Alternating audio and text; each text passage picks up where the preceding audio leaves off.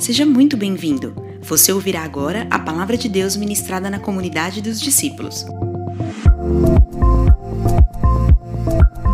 Você pode acompanhar o esboço dessa ministração em nosso app disponível na Apple Store ou no Google Play, e também através do nosso site comunidadedosdiscípulos.com.br. Pronto!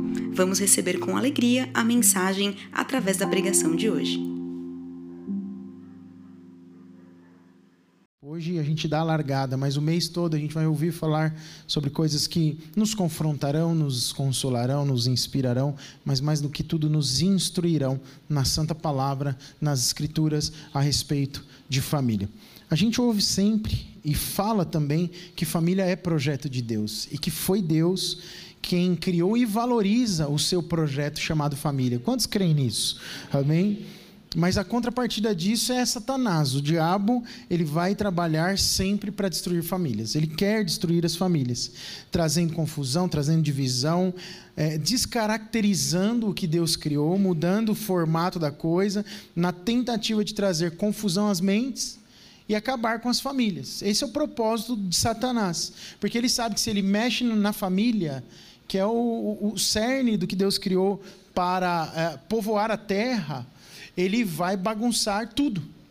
Famílias é, é, bagunçadas geram sociedades bagunçadas. Famílias disfuncionais, para falar uma palavra é, moderna, né, geram sociedades disfuncionais. A gente vê um crescente número de divórcios. Eu, quando estava me preparando para falar aqui, eu pesquisei no Google, sempre faço isso, mas eu falo, não vou ficar trazendo esses dados aqui. Mas é, é, é, meio empírico. A gente percebe no comportamento rotineiro da vida o que eu vou falar agora: divórcios que crescem demais, pessoas que optam por não ter filho porque ter filho tem um monte de problema para ter filho agora. Ah, porque o mundo é violento, ah, porque não tem dinheiro, ah, porque quer ir contra o sistema. Você conheceu já alguém que quer ir contra o sistema? Tem gente que fala, vou contra esse sistema inventado, machista. É, então, existe sempre alguém se levantando contra. E aí a gente vê o resultado disso na sociedade: divórcios, pessoas que preferem pets do que filhos. É, eu não sou contra animais. Eu amo, tem uma cachorrinha que a gente ama, ela, ela é, é parte da nossa família, mas ela é um pet. Ela tem o lugar dela na família. Né? Então, é, é, é, um animalzinho, mas tem gente que fala assim: não, eu não quero ter filho. Lidar com o cachorro é melhor. É, é mesmo a, a nossa a Amora, vou falar o nome dela, né? ela dá um trabalho lascado, faz nada. Só come, dorme e isso que você pensou agora. Só faz isso. E dá trabalho para nós. E lá em casa todo mundo ama ela. Porque ela também dá muito carinho e tal. E aquela coisa maravilhosa, né? Falar, amor, me ama como você ama a Amora. que delícia maravilhosa ser amado como o seu. Como. Olha o pastor Jonas lá. Ó. É bom, eu já falei para ele, compra um cachorrinho. Ajuda, vai bem o cachorrinho. Mas a gente vê esse número crescente de pessoas distorcendo a realidade. Tudo tem o seu lugar, né? Até o animalzinho tem o seu lugar. É, e com essa é, com esse movimento e com esses, esses resultados a partir dos movimentos contrários à família, o que a gente tem observado? Uma destruição dessa instituição chamada família. Nós, porém, cremos em Deus. Quantos creem em Deus? Digam amém. Aleluia. Cremos no que Deus criou, portanto. Cremos no que Ele crê, no que Ele acredita, no que Ele valoriza e no que Ele planejou. Portanto, nós lutamos, investimos, falamos e sempre vamos trabalhar em favor da família. Quantos estão comigo? Digam amém. Glória a Deus. Eu vou ser um defensor eterno. Até eu morrer, eu vou defender a família, porque eu creio que é um projeto do meu Deus, do meu Pai eterno. Ele criou, eu aprendi assim na palavra, e mais do que isso, eu experimento os resultados de viver os princípios da palavra de Deus dentro da minha família. Eu sou um pai abençoado, feliz com os meus filhos. E penso que não tem perrengue, não tem bronca. Tem, tem tudo isso. Né? não tem às vezes desentendimento, divergência de opinião com o esposo, tem, mas nós, graças a Deus, tentamos sempre, sempre, sempre existe um, um, um conselho. Vamos sentar à mesa? Vamos conversar um pouco sobre isso? Vocês acham que essa situação está bem assim ou está bem assim? Vamos falar sobre esse comportamento? Vamos botar à mesa aquilo que a gente enxerga que está atrapalhando, aquilo que Deus criou nós para sermos. E nós temos um propósito, temos um coração para servir filho, servir esposa e vice-versa. Então nós acreditamos, eu defendo a família, porque primeiramente é a palavra de Deus que me ensina assim, mas Deus me deu o privilégio de experimentar isso na minha própria vida. Quantos têm experimentado viver o bem de Deus, de ter uma família e de desfrutar da família? Digam amém. amém. Sem dúvida nenhuma, famílias abençoadas, elas são cheias do Espírito Santo. É, ambientes que são regados de boas conversas, de momentos de falar sério, de planejar coisas, de sonhar, de exortar, de refletir, de se divertir. Tudo isso acontece com muito mais fluidez e bons resultados se estiver debaixo da unção do Espírito Santo de Deus. É muito difícil todas essas coisas acontecerem num ambiente onde não há presença de Deus.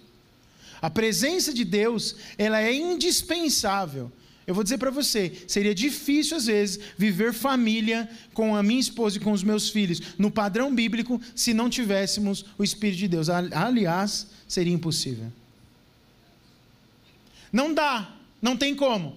Não pensem vocês que nós somos escolhidos, eu tô, elogiei minha família aqui, então nós somos escolhidos, e caiu um raio lá em casa, e todo mundo lá é maravilhoso. Eu sou o pai, o marido que toda mulher quis ter na vida, desde a mulher que todo homem, os meus filhos, os filhos. Não, não somos.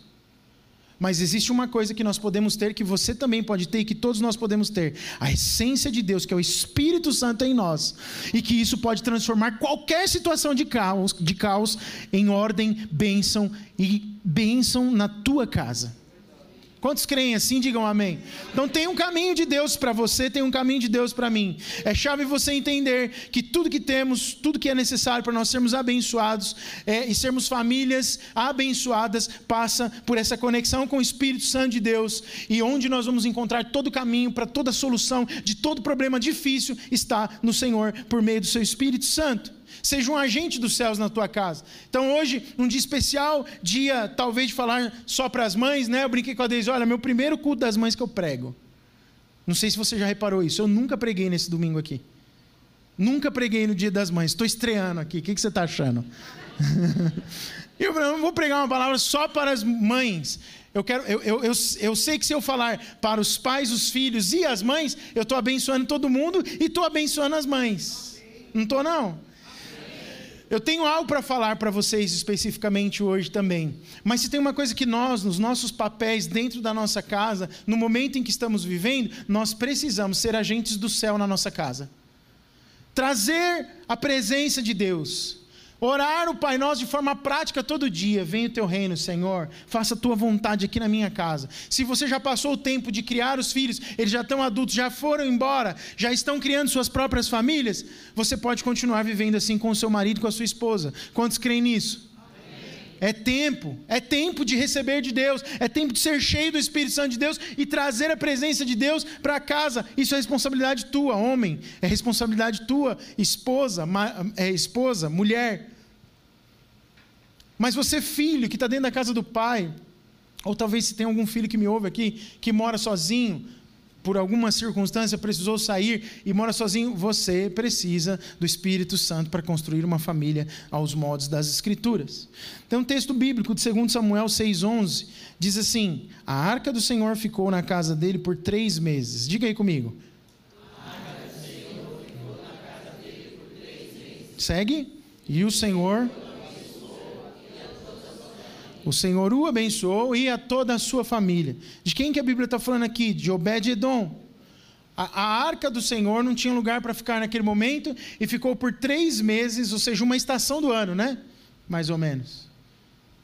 Ficou uma estação do ano inteira na casa dele. E naquele tempo, a Bíblia fala, quando você olha para esse texto, que houve grande mover de Deus ali. A sua família foi poderosamente abençoada. Eu imagino que os vizinhos perceberam que havia algo diferente ali. Então a presença de Deus ela é necessária para que haja uma notoriedade para que haja algo sobrenatural na nossa vida familiar.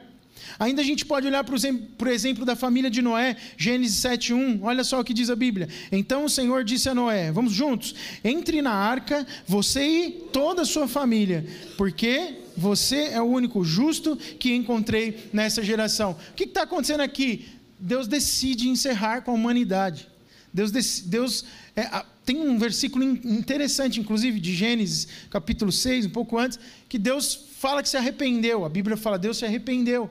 E Deus olha para toda a terra e não vê ninguém justo, olha para Noé e vê nele um homem justo e bom. E ele fala assim: não dá, tem que começar de novo. Mas Deus inclui a família na vida de Noé.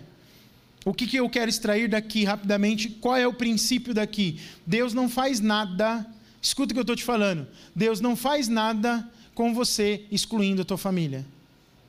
Deus te plantou numa família. E o que Ele tem para você é para você e para a tua família. Não dá para entender a vida fora de. Homem, Deus não tem um negócio para você que é longe da sua esposa e dos seus filhos.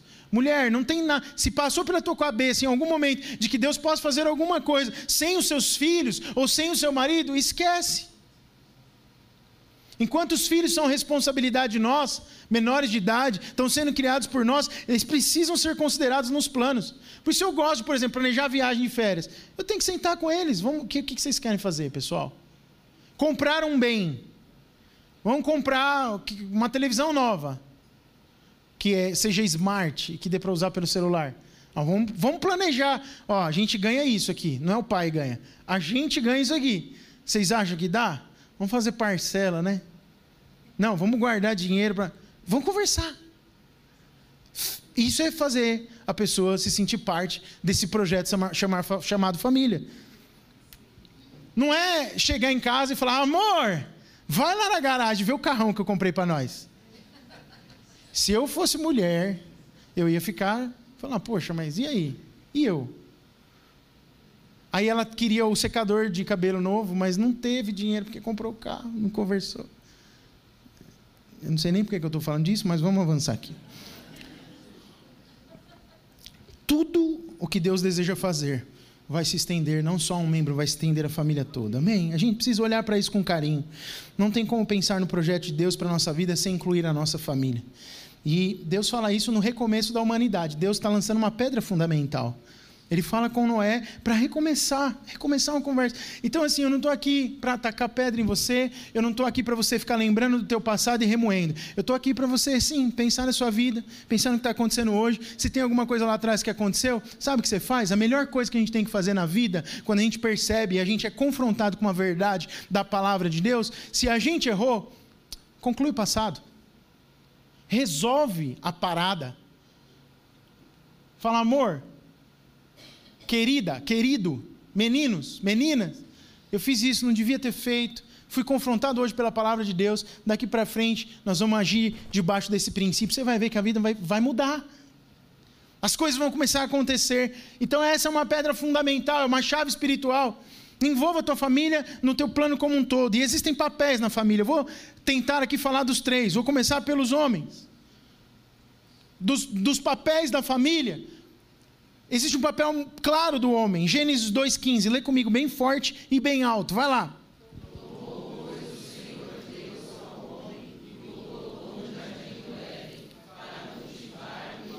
Diga cultivar e guardar. De fato, a vocação do homem é essa, simples: cultivar e guardar. Quem está caminhando comigo no discipulado tem ouvido eu falar algumas semanas sobre isso. Cultivar e guardar é o chamado de Deus. É simples, mas não é fácil. É simples, cultivar e guardar. Essa é a resposta de Deus para nós enquanto homens. Isso para o homem solteiro e para o homem casado. Mas quando casa, o caldo dá uma engrossada. Amém, homens casados? Amém. E você tem que estar preparado para o caldo que engrossou, para deixar ele gostosinho, né? Porque senão você pode ter problemas. Mas a gente aprende isso desde solteiro, pelo menos deveria. A gente deve dedicar a nossa vida a construir coisas, a proteger as coisas que nós construímos. E tudo que for colocado debaixo da nossa responsabilidade precisa ter esses dois enfoques: cultivo e cuidado. Cultivo e cuidado significa construção e proteção. Amém, irmãos? Como é que você faz isso, homem de Deus? A palavra cultivar aí, do hebraico, mencionado em Gênesis 2,15, é avad. Avad pode ser usada como verbo e como substantivo. Como verbo, é, é uma palavra muito usada no Velho Testamento. Se você é, vai ler os escritos originais, eu não, não eu li até quantas vezes, muitas vezes ela é escrita, porque ela significa muita coisa. O, como verbo é, é usado para trabalho, trabalhar, servir, cultivar e realizar atos de adoração. Avad. Mas como substantivo, ela é servo, oficial ou adorador. Então ela tem um, um significado pesado, muito forte. No Éden, quando Deus está falando aqui é, com Adão, ele tem um, um significado, e aí vamos vir para o texto aqui, agrícola, de cuidar mesmo do jardim. Adão foi chamado por Deus, então, para cultivar e preparar o jardim e protegê-lo, para que ele crescesse e gerasse o quê? Frutos em abundância. Deus dá para ele toda a condição, mas diz: tem trabalho a ser feito, tem terra boa, tem semente disponível, tem um monte de animais, tem árvores frutíferas. Você acha que como é que aquilo ia fluir? Deus falou: olha, estou te pondo aí para cultivar e guardar. Eu acho que Deus deu a primeira safra falou: está tudo pronto, agora você continua. E eu vou vir aqui todo dia para a gente conversar e mostrar para você como é que faz. Que coisa maravilhosa, Deus é tão bom, né? Então, o comando de cultivar, uma vez que ele desemboca no fruto, ele está diretamente associado ao que Deus disse lá em Gênesis 1, 28, que é: sejam fecundos e multiplicai a terra. Nós fomos criados, homens, para multiplicação, para o investimento e para o cultivo. O que faz um jardineiro para o jardim crescer? Quem sabe me dizer? Cultiva o jardim, ué. Cuida bem dele. Planta sementes e poda galhos. Tem que plantar e tem que podar. Tem que plantar, tem que podar, tem que adubar. Cava, põe fertilizante, tira. O que não está muito bem, está na sombra, tinha que estar tá no sol, muda de lugar. Às vezes está muito no sol, põe na sombra. Né? Eu tenho certa experiência com isso, né, irmão Everaldo? Eu sei cuidar bem das plantas. Eu logo vejo, ponho, ficou uma semana naquele lugar, não está andando muito bem, eu já é, não sei o que eu faço. é um negócio complicado lidar com planta. O irmão Everaldo tem ótimas mãos para lidar com planta. Quando ele passa, faz tempo que o senhor não vai lá em casa, mas quando ele passa lá em casa, não fica. O quintal fica diferente. Por quê? Porque um jardim bem cuidado, ele é vistoso. Ele traz beleza e aparenta vida. É uma coisa maravilhosa isso. O seu trabalho, o trabalho do homem, é, torna os seres vivos que ele está cuidando mais fortes. O trabalho do jardineiro torna eles exuberantes, belos, traz beleza. Enquanto o homem trabalha, ele é capaz de conseguir contemplar e ver a obra das suas mãos, aquilo que ele realizou. Árvores grandes, altas, campos de trigo, uh, vinhedos abundantes, canteiros coloridos, flores. Uma vez eu fui numa beira de estrada, num restaurante, eu desci, tinha uma parreira com uvas assim, Quando eu me dei conta que eu estava andando debaixo de uma parreira, um caminho longo, né?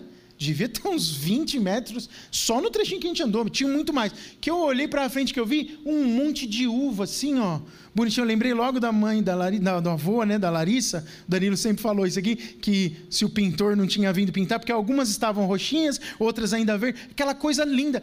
Alguém cuidou daquilo teve cuidado. E é lindo de ver o cuidado. Quem já viu coisas assim, cuidadas pela mão do homem e se admirou daquilo? Levanta a mão e diga amém. Amém. É muito precioso. Então o trabalho de cultivar traz o quê? Vida, beleza. Deus chamou o homem para trazer vida e beleza. Se a sua mulher não está bonita, se a sua mulher se você não está se agradando com o resultado, eu vou dizer, você é um dos principais culpados porque você está cultivando mal. Se você acorda de manhã e olha para o lado e não está gostando do resultado que está vendo, a culpa é tua, você está sendo um jardineiro ruim. Não falei que eu ia pregar para deixar as irmãs felizes? Hum. Mas é pura verdade. Deus nos chamou para isso. Ah, pastor, aí você está também, né? Ah, mas é a Bíblia, irmão. Vai brigar com Deus. Todos os homens não precisam literalmente serem jardineiros. Nós somos chamados para cultivar qualquer campo que o Senhor nos tenha dado. Os homens, é, eles precisam entender que são plantadores, construtores, cultivadores. A vida de trabalho de um homem ela deve ser gasta no quê? Na realização de coisas. E você vai realizar coisas geralmente como parte, sei lá, de uma empresa, de uma organização. Você sempre vai realizar coisas. Para quê? Para investir o seu tempo, a sua energia, as suas ideias, as suas paixões e trazer coisas boas à existência. Deus chamou para isso, Deus deu criatividade para isso. Um homem fiel, portanto, é aquele que dedica-se a cultivar, a construir e a criar. Somos criativos, dado isso, aleluia, dos céus para nós.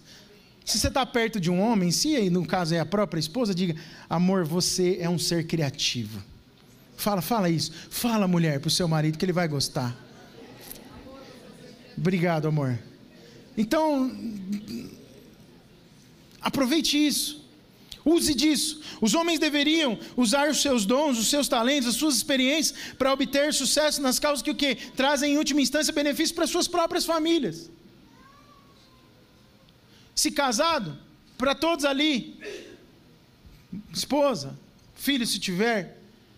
Mas os homens solteiros já comecem a perceber isso. Eu lembro, não estou legislando em casa própria, mas minha mãe está aqui, ela, ela, ela pode testemunhar isso que eu falei que eu vou falar para vocês. Quando eu tive o meu primeiro emprego, o meu salário era bem pequenininho. É, e a minha mãe, na época, naquela época mesmo, ela estava desejando muito uma mesa. Eu lembro da mesa, lembro certinho que era. E uma vez passou na loja, eu ainda não trabalhava, falou, queria tanto essa mesa e tal. Sabe o que ficou na minha cabeça? Aquilo. Falei, puxa, minha mãe queria essa mesa, queria essa mesa, queria essa mesa.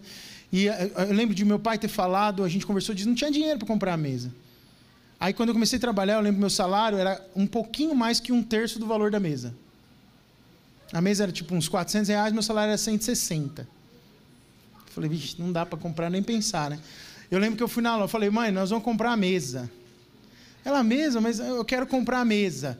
E ela, mas filho, não, não precisa disso, não. Os meus três primeiros salários dá para comprar a mesa. Meus três primeiros, lembra dessa mesa? Os meus três primeiros salários foram para comprar aquela mesa. Mas eu vou falar para você, mas deu uma alegria, porque eu falei, eu estou provendo alguma coisa, agora estou virando homem. agora o negócio ficou sério aqui. Mas qual foi a motivação? Alegrar o coração da minha mãe. Eu tinha 14, 14 para 15 anos. Estava ganhando bem já, né? 160 com 14. Você está ganhando mais, né? É. Mas tudo está no coração, naquilo que você faz. E eu tinha começado já a entender que Deus me chamou para isso, para cultivar na família. Então, jovem, você que é solteiro, você pode cultivar isso dentro da tua casa hoje. Você pode conversar com teu pai. Ele pode não ser nem cristão. Você pode falar, pai, estou percebendo isso. Vamos fazer isso pela casa? Vamos fazer isso pela mãe? Vamos fazer isso junto? Vamos arrumar alguma coisa aqui? Vamos fazer uma surpresa? Acorda mais cedo, fazer café para a mãe? Vamos cuidar. Emocionado. Pai, percebi que a mãe está triste. Vamos ver o que está acontecendo. Pai, faz tempo que a mãe não vai no médico. Vamos cuidar dela. Filho, você pode fazer isso. Nem entrei na parte dos filhos ainda. Mas, marido, é responsabilidade tua olhar para isso. Cuidar. Deus te chamou com essa responsabilidade. Cultivar o jardim que Ele te deu. E prime as primeiras flores desse jardim são a sua, é, a sua esposa e os seus filhos. Filhos, homens. Você começa a treinar muito bem isso ainda quando você é solteiro. Cuide da sua mãe. Cuide das suas irmãs se você tiver. Proteja. Cuide do seu pai. Faça o que você puder. Dê uma resposta. Mas quem é que vai fazer isso? Tem que ter o Espírito de Deus, não, senão não faz. Ou eu era bonzinho demais e o cara. Não, não era mas Deus havia começado a plantar sementes preciosas dentro do meu coração e por isso algo novo começa a acontecer quando o Espírito Santo age em nós. Quantos estão entendendo? Digam amém. No nosso jardim, então, não inclui só coisas, ele inclui principalmente pessoas. O chamado do homem é para cultivar e nós precisamos nos envolver com o coração das pessoas, colocar elas sobre os nossos cuidados, trabalhar no coração das pessoas. Isso tem a ver com as pessoas que estão próximas a nós. Hum, se você é responsável por algum lugar de trabalho que tem gente subordinada a você, você é responsável por cultivar também. Você sabe como é que você pode fazer isso? Você cultiva orando pela pessoa, se importando, sabendo como é que está a vida dela. Sabe quando um amigo de trabalho falta no trabalho? Você tem preocupação de saber por que faltou? Ou você só quer falar que faltou porque faltou? O convívio, a influência, vem por meio das ações. Então, se nós convivemos num ambiente social, seja ele trabalho, escola, e você percebe que alguém tem uma necessidade, você investe vida naquilo. O que é investir vida naquilo? É simples, é só orar pela pessoa. É só falar, cara, vamos almoçar semana que vem, quero te ouvir, estou disponível para te ouvir. E não precisa ser pastor para fazer isso, precisa entender o seu papel. Deus chamou-nos para sermos cultivadores. O marido é chamado para nutrir a esposa emocional e espiritualmente. Da mesma forma, um pai é chamado para nutrir os seus filhos, o coração dos seus filhos.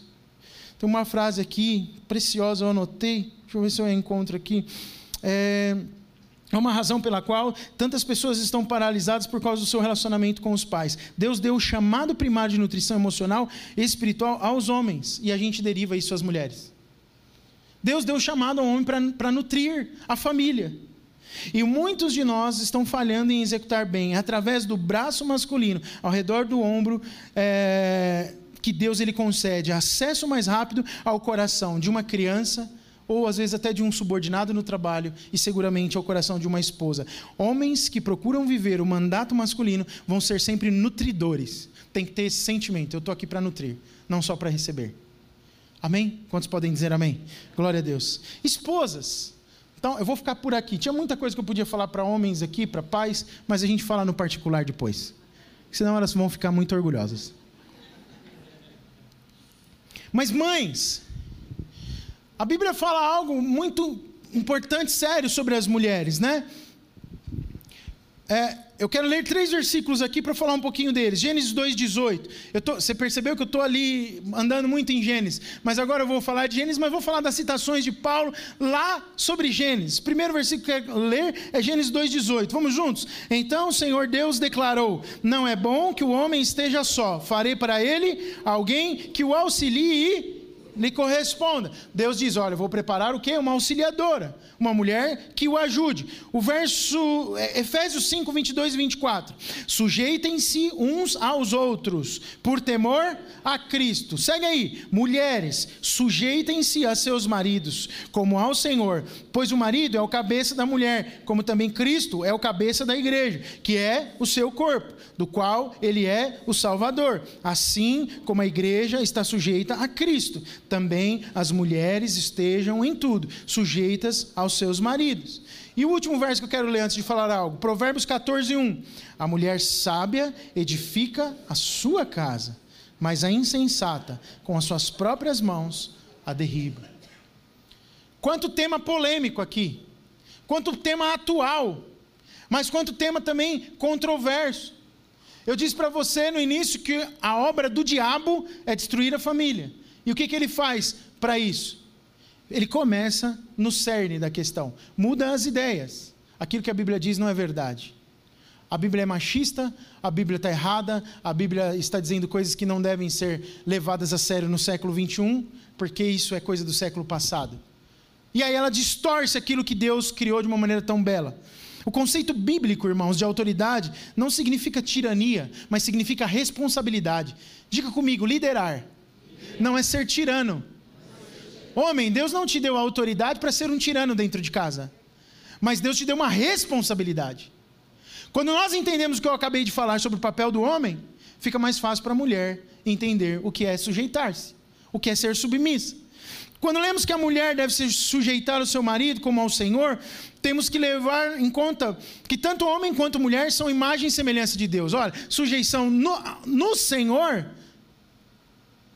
precisa ter um entendimento, leve em conta que nós somos imagem e semelhança de Deus, homem e mulher. Fomos criados por Ele a sua imagem. E se o homem, presta atenção nisso, ama a mulher e a mulher se sujeita ao homem, significa que ambos têm uma disposição de se perder para que o outro possa se encontrar.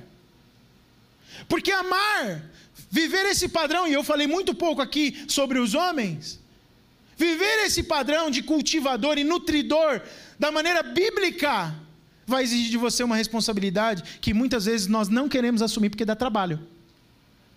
Complica demais. Só que é inevitável que numa casa, numa família, onde o homem se posiciona assim primeiro, a chance do trem entrar no trilho é melhor. Ah, mas nunca vai acontecer de uma mulher se posicionar primeiro e a coisa. Vai, vai acontecer. Eu estou dizendo para você que na casa onde o homem se posiciona primeiro, o trem entra no trilho melhor. Aí você escolhe se você quer que o trem fique descarrilando toda hora, ou se você, como homem, decidiu pagar o preço que tem que ser pago, assumir a responsabilidade que tem que ser assumida e botar o trilho no trem. Ou o trem no trilho.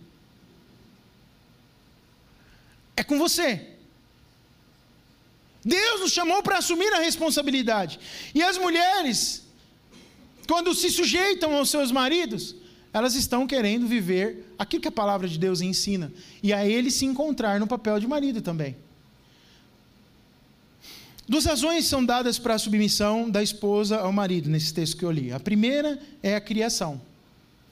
E a segunda é a redenção de Cristo em relação à igreja. Paulo, em Efésios 5, vai falar muito sobre isso. Então, a criação, ele usa lá em Coríntios, usa isso em Timóteo e usa isso em Efésios. O apóstolo Paulo ele usa a criação como base para falar sobre a submissão da mulher e a liderança do homem. E eu quero falar um pouquinho desse argumento dele, sem esconder nada aqui. Uh, veja 1 Coríntios 11, 11 e 12. Vamos ler juntos? Vamos lá. No Senhor, todavia, a mulher não é independente do homem, nem o homem independente da mulher. Pois, assim como a mulher proveio do homem, também o quê? Olha só que interessante. Paulo deixa bem claro: houve uma criação, a mulher proveio do homem. Como? Como é que é? Você crê na Bíblia? Que, que aconteceu lá? A mulher veio de onde? Deus bota o homem para dormir, um sono profundo, tira uma costela e a partir dali constrói a mulher. Por causa do locomotivo, eu participei de muita coisa por causa das mães essa semana, né? E numa, numa das falas que eu ouvi, falou assim: ó, você é a coroa da criação. Porque estava tudo pronto, e Deus vai lá, por fim, criar a mulher, aquela coisa, aquela obra de arte, é a cereja do bolo, aquela coisa para ficar para todo mundo ver e falar: "Uau! Que lindo, né?" Eu tô falando, tô falando o que eu ouvi essa semana, né? Que eu acho que eu concordo. Então Deus cria a mulher no final das coisas, depois de ter criado tudo, criado o homem, Deus cria a mulher a partir do homem, mas ele faz com que o homem nasça da mulher. É a mulher quem gera o homem. Então Paulo está refletindo, olha só, lá no começo Deus pega e faz assim, cria a mulher do homem. E agora, como é que a coisa acontece depois? O homem nasce da mulher. Se o homem nasce da mulher e a mulher foi tirada do homem, qual é a conclusão que a gente chega? Tudo provém de Deus. Foi Deus quem fez. Ninguém, o homem não deve dominar a mulher. Deus diz para eles domine sobre a criação, mas não diz para o homem domine a mulher. Portanto, se o homem tem essa, esse entendimento, fica mais fácil para a mulher sujeitar-se e, e ao seu papel. Paulo recorre em Gênesis 2 para explicar a origem tanto do homem quanto da mulher. Ele acrescenta que o homem nascido de mulher, é, ele também depende da mulher para ter a vida. Que coisa maravilhosa, né? Sua ênfase está na ordem, presta atenção, no modo, ordem modo e propósito da criação de Eva, a primeira mulher. Uma vez que, principalmente é, nos fatos da criação de Paulo, ele se baseia na defesa do marido como o cabeça, como o líder, o argumento de Paulo tem validade que é permanente, é uma, uma, uma, uma, validade universal no seu argumento, e ele não pode ser ignorado como algo cultural, pura e simplesmente. Porque as pessoas acham que Paulo falava do jeito que falava, porque era a cultura do tempo. Mulher não fala, cala a boca, quem fala que é homem, não. Ele mostra que o argumento dele é a criação, é a Bíblia, é a palavra de Deus, é o que ele recebeu de Deus. É por causa disso que eu acabei de falar para vocês. Não tem outro motivo. Não é porque na nossa sociedade mulher não deve falar, não, é por causa disso. Deus estabeleceu dessa forma. É claro, os sexos são iguais perante, perante o Senhor, mas isso não vai significar que sejam idênticos, né? homem e mulher. O propósito é, de Deus, o próprio Deus, ele criou homem e criou mulher, a Bíblia fala que ele criou macho e fêmea à sua semelhança. Ambos igualmente levam a imagem divina cravada em si, mas cada um também completa o outro. Homem e mulher se completam. Quem é casado aqui pode dizer isso é verdade. Homem e mulher se completam. Não é verdade? Deus nos faz encaixar. Tem um propósito em tudo. A perspectiva bíblica, então, é manter de uma maneira simultânea igualdade e complementaridade entre os sexos. Igualdade e complementaridade. Se complementam, mas são iguais diante de Deus. À medida que o marido ele ama a sua esposa e a sua esposa se submete ao marido, cada um está procurando capacitar o outro a ser exatamente o que Deus os criou para ser. De novo, quando o marido ama a mulher e quando a mulher se submete ao marido, isso é amar o outro até o fim. Você está capacitando o seu cônjuge, mulher, quando você submete ao seu marido, você está, sem perceber, sendo submissa ao seu marido, ajudando ele a cumprir o propósito de Deus para o qual ele foi criado. Infelizmente, as mulheres muitas vezes, eu vou usar a expressão popular, vestem as calças, no sentido de assumir posições de riscos emocionais, físicos, financeiros, que eram papel do homem. E aí tudo começa a ir mal problemas começam a acontecer e eles não aguentam. E quando, quando a coisa fica muito ruim, o que, que acontece? Divórcio, separação. Por quê? Porque a mulher está fazendo aquilo que não era para fazer, era para o homem fazer. Então, quando a gente faz o que Deus disse que era para ser feito, a gente consegue cooperar para que tudo esteja no lugar. Não adianta mulher, você, mãe, esposa, reclamar dos filhos ou do marido se você não está fazendo aquilo que a Bíblia te ensinou que precisava ser feito. Você pode ser uma monstruosa educadora, ter todos os princípios dentro de você e ensinar perfeitamente. Mas se o seu filho perceber desonra com relação ao seu marido, você está perdendo tudo que você está investindo. Precisa honrar e respeitar o papel do marido. Aí você tem que, se você não concorda com isso, você tem que discutir com a Bíblia. Você tem que ir para a Escritura e buscar um outro argumento que consiga é, é, contrapor. Não tem, não tem jeito. Foi Deus quem fez assim. Isso não exime, tá? O homem daquilo que ele tem que fazer. E aí é óbvio que isso abre muita questão, né? Mulher, mas como é que eu vou suje me sujeitar ou me submeter a esse homem assim? Você, debaixo da graça de Deus. Paulo fala isso em 1 Coríntios capítulo 7, né? Que a mulher do Senhor, santa, separada, ela santifica o seu marido. Mas para Deus, vai orar. Por isso, jovem, moça, olha bem o, o cabra que você está escolhendo para casar. Olha quem é teu crush. Olha aí, olha bem para ele. Às vezes você nem falou para ele ainda que está crushando. Mas vê que, qual é o padrão dele, vê se ele ama Jesus. Vê como ele trata a mãe dele, vê como ele trata os irmãos, as irmãs. O marido depois não vem reclamar. Mas pode vir, eu, eu vou, vou te receber quando você vier reclamar também. Mas era melhor que não viesse, né? Não, pode vir. Não tem problema que Deus não dá jeito. Mas você pode evitar muita dor de cabeça se você olhar para a palavra de Deus na hora de escolher o seu cônjuge. Existem vidas que são perdidas por causa da escolha errada do cônjuge. Sabia disso?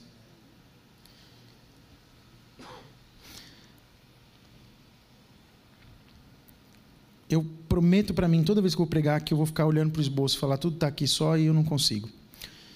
Mulheres, a submissão é algo que Deus honra e deseja para vocês. Mas ele também quer dar um marido cultivador, nutridor para vocês. A submissão pode servir de instrumento de Deus na vida do seu marido se ele não está sendo esse nutridor. Mas peça uma coisa especial para Deus. Eu vou encorajar você a fazer isso. É... Crie. Vocês são inteligentes. Mulher é, é um bicho inteligente. Quando quer fazer um negócio, faz. Crie um espaço, crie uma situação para que o seu marido se relacione com homens de Deus. Não precisa ser no culto, não é trazer ele para o culto. Crie situações, chama para um almoço. Envolva o teu marido com outro homem de Deus. Isso vai abrir espaço para que as conversas caminhem para edificação e o seu marido passe a ser um cultivador, um nutridor. Amém? Tem alguma mulher aqui dentro hoje que acha que é possível fazer isso? Dá para você criar ambientes para isso? Crie ambientes para isso. Incentive o seu marido a ter amigos de Deus. Eu quero ler um texto, porque mulheres, mães, esposas, são também administradoras do lar. Elas não são aquelas que devem carregar todo o peso financeiro, mas são administradoras. Eu vou só ler o texto que eu acho lindo, de Provérbios 31. É um texto muito grande, o, o, capítulo inteiro, mas que fala dessa mulher virtuosa. Mas eu pensei algumas frases, eu grifei ela de outra cor aí, queria que você visse comigo. Eu vou ler os grifos. Uma, uma, uma esposa exemplar, feliz quem a encontrar. Quem é feliz por ter encontrado uma esposa aqui? Diga amém. amém. É muito mais valiosa que rubis. É uma mulher que o seu marido tem confiança. É uma mulher com prazer e que trabalha com as suas mãos. Eu estou lendo os grifos só. Que é, traz de longe as suas provisões. É uma mulher que antes de clarear o dia, ela fica de pé. Aleluia. Esse é um conselho para você, mulher. É uma mulher que prepara comida para a casa inteira. Aleluia. Ó, a comida da minha mulher é melhor do que qualquer restaurante aqui por perto. Eu falei daqui por perto. Você não deixou terminar. Você faz uma comida maravilhosa. Tem algumas de alguns restaurantes que são muito boas, né? Tanta quanto. Mas essa é a mulher. Tem mulher que fala: não vou cozinhar. Casou? Que aprenda. Não sou sua mãe. Não é isso que é para acontecer. Tá vendo? Pensou que eu ia ficar pegando o pé só dos homens hoje? Não, você casou. Às vezes tem que acordar mais cedo para cuidar da casa. Deus chamou para isso. Se não quisesse isso, não casava, ué. Fica sozinho. Por isso que eu falo, rapazes, olha bem para a mulher que você vai casar. Veja se ela gosta de lavar louça depois do almoço de domingo na casa da mãe. Oh, meu Deus do céu. Vou, deixa eu continuar aqui na Bíblia. Ela dá tarefa às suas servas. Ele está falando de uma mulher empreendedora aqui, né? Avalia o campo e compra. Olha que mulher maravilhosa. Ela avalia um campo, consegue fazer negócio e compra. Ela é uma perfeita auxiliadora para o marido. Mulher que dá lucro, amor que pega os negócios tudo e começa a aparecer. Amor, tem dinheiro para depositar na conta. Essa é a mulher de Deus. Que ao invés de falar, amor, me dá o cartão, ela fala, amor, depositei mil reais hoje na nossa conta. Uau! Quantos homens querem essa mulher? Digam aleluia. Olha os varões aí cheios do Espírito agora. Mas Deus não quer nada menos do que isso para você. Aí você fala assim, amor, como um bom cultivador e nutridor, você já bancou tudo, está tudo resolvido. Você fala, amor, esses mil é só para a gente comer fora e viajar. Uh! Yes! Para guardar, para comprar casa nova, para comprar um móvel novo. O que mais? Ela administra bem, está é, falando de uma, de uma empreendedora mesmo. Entrega-se com vontade ao trabalho tem braços fortes e vigorosos, administra bem o seu comércio, ela acolhe os necessitados, estende a sua mão aos pobres, não receia a neve, o seu marido é respeitado. Uma mulher honrosa, que vive a palavra de Deus, o seu marido é respeitado. Você já viu um marido desrespeitado pela mulher como ele é desrespeitado pela sociedade? A mulher que resolve falar com a amiga mal do marido. Não faça isso. Vai dar problema. Uma hora, uma hora a bomba estoura. Você precisa destacar as qualidades. E com os defeitos, faz aquilo que eu falei. Arruma um amigo, crente, e qualquer coisa entrega ele para o sinédrio. Bota ele. Mas se relacione. É isso que eu quero dizer com isso. Ela reveste-se de força e dignidade, fala com sabedoria e ensina com amor. Essa é a mulher das escrituras da palavra de Deus. A gente pode pegar, eu peguei vários, mas eu vou falar só rapidinho de três exemplos aqui. Maria, a mãe de Jesus, é um exemplo de submissão para nós. Ela foi escolhida entre todas as mulheres que nasceram no mundo. Ela era especial. Ela conhecia as escrituras e era uma mulher forte, mas ainda muito jovenzinha. E quando ela recebe a visita do anjo informando que ela ia gerar um filho, o que, que ela faz? Ela dá aquela, aquele baque, mas ela aceita aquilo da parte de Deus e responde: Eis aqui a serva do Senhor. Ela sabia que tinha muito risco naquilo que ela estava assumindo Porque uma mulher daquela idade, naquele tempo, com aquele momento, ter que assumir que estava grávida e, e, e, não tinha casado ainda. E pior, assumir para o marido que estava grávida, como é que faz isso? Para o marido não, para o futuro, né? A coisa complicou tudo ali, mas ela se, se assume uma mulher submissa à vontade de Deus primeiro. Escolhe ser obediente, fiel, sujeita-se à vontade de Deus. É um exemplo de submissão para você. Ela botou a reputação dela em risco por causa da submissão. Batseba é uma das histórias mais lindas que tem na Bíblia, por causa da redenção. Quem não, não se lembra da história, mas Davi tinha um, um general chamado Urias, que era casado com, com Batseba. E aí Davi adultera com essa mulher. Eu não vou entrar nessa história, não vou levar muito tempo. Eu quero falar especificamente dela. O marido morre. Ela, ela nasce de um. Essa, a, a, essa mulher aparece na Bíblia para nós num momento de um erro muito grave. Mas isso não foi motivo para a, a, destruição, o desânimo. Por quê? Porque houve um posicionamento, uma postura. Ela foi forte, foi valente, foi fiel ao seu marido. Davi, depois de sofrer, é, o profeta chega diante dele e fala: Cara, o que você fez é digno de morte. Você fez tudo errado, não era para fazer isso. Aí o filho fica doente, o filho que ele teve com ela, o filho morre. Davi fica jejuando seis dias e o filho morre. E aí depois que ele morre no sétimo dia, a Bíblia fala que ele levanta, come, e os servos ele fala, mas agora você. Sim. Ele falou, o filho já morreu, já acabou. Só que o marido dela tinha morrido também. O que, que Davi faz? Que era homem de Deus, que pecou, que foi lá, pediu perdão, que expôs toda a vida. O que, que ele faz? Ele falou, eu preciso cuidar dessa mulher agora. Ele vai lá e cuida dela. O que, que acontece com Batseba? Ela dá luz a um dos homens que o nosso poeta falou aqui hoje. O homem conhecido como um dos mais sábios. Salomão. Deus honra a vida dela, bota ela na genealogia de Jesus.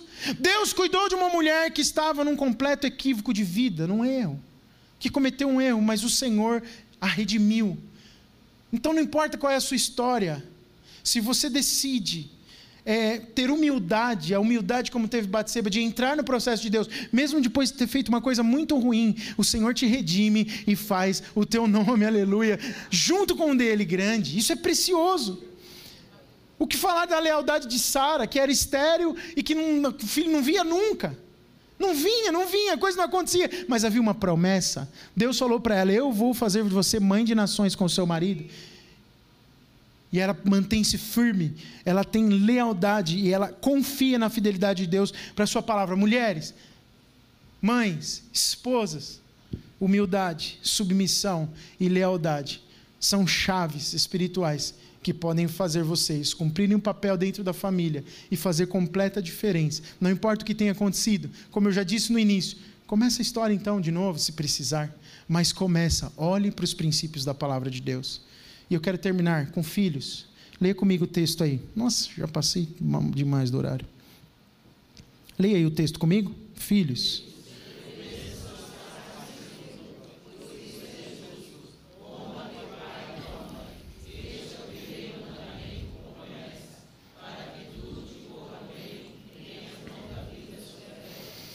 Eu vou só falar uma coisa sobre isso aqui. O pastor Cláudio até falou desse texto, né? Efésios 6, 1 a 3. Paulo coloca a desobediência aqui aos pais como uma marca de uma sociedade atual. A marca da sociedade dos últimos dias, que começa lá com a ascensão de Cristo. Filhos desobedientes e que não observam a correção dos pais. Mas ele, ó, filhos, obedeçam aos seus pais no Senhor. Diga comigo, no Senhor. O no Senhor é por meio de uma obra de reconciliação, onde começa uma nova sociedade. É Cristo restaurando aquilo que havia se perdido com o pecado. Até a obediência aos pais mudou, já não é uma coisa que é uma concordância relutante dos filhos contra a autoridade dos pais. Ah, eu obedeço. Ah. Não, os filhos cristãos, eles aprendem a obedecer com alegria. Por quê? Porque isso agrada ao Senhor. Está em Colossenses 3:20. Agrada ao Senhor os filhos que obedecem aos pais. E o filho que é cristão e que ama o Senhor, ele não obedece relutando com a autoridade do pai. Ele obedece porque ele ama a Cristo. O padrão é um pouco mais elevado. Mesmo Jesus, que é Senhor e Salvador desses filhos, ele é o alvo do amor dos filhos quando eles decidem viver uma vida consagrada, primeiro ao Senhor, e depois aos seus pais.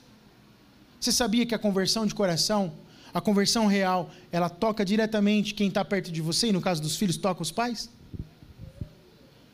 Minha esposa usa um termo, ela falou isso recentemente e é a maior verdade.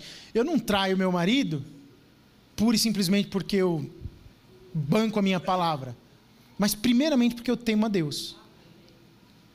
O que nos segura muitas vezes no impulso natural da vida, em qualquer circunstância, é porque nós tememos a Deus. Mas mais do que isso, é a consciência de que é amado por Deus e aí recebeu tanto dele. Agora você ama o Senhor, não tem motivo para você não devolver amor. Filhos, sejam obedientes aos vossos pais.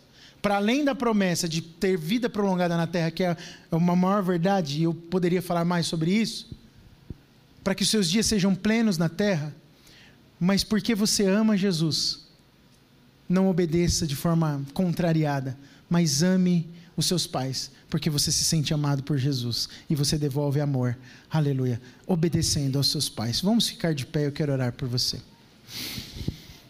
Feche os seus olhos, coloca a tua mão no teu coração. Senhor, em nome de Jesus, eu falei para pais, para mães e para filhos nesta manhã. Eu quero te pedir, toca cada coração. Faz aqui, Senhor, uma grande colheita de pais cultivadores e nutridores, de mulheres submissas, humildes e leais, primeiramente à tua palavra, e filhos obedientes. Eu profetizo famílias realmente abençoadas. Tudo isso que eu falei aqui só é possível viver se o Espírito Santo estiver presente. Se Deus fluir, se o Espírito fluir. Senhor, eu sei que ter revelação dessas coisas não é uma tarefa simples, fácil que acontece num estalar de dedos, mas eu sei, o Senhor tem plantado sementes e eu quero em nome de Jesus desbaratar, destruir, orar com posicionamento contra toda obra maligna que tem sido levantada no nosso século para a destruição das famílias e profetizar famílias tementes a Deus e abençoadas, cheias do Espírito Santo. Eu profetizo isso sobre a vida das famílias da comunidade dos discípulos. Sejam abençoados, vivendo intensamente o papel que Deus os criou para ser em suas famílias e em suas casas. Eu os abençoo no nome santo de Jesus. Amém, amém e amém. Eu posso ouvir amém?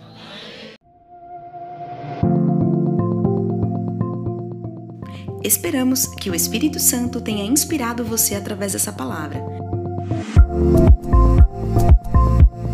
Siga-nos em nossas redes sociais pelo arroba Oficial.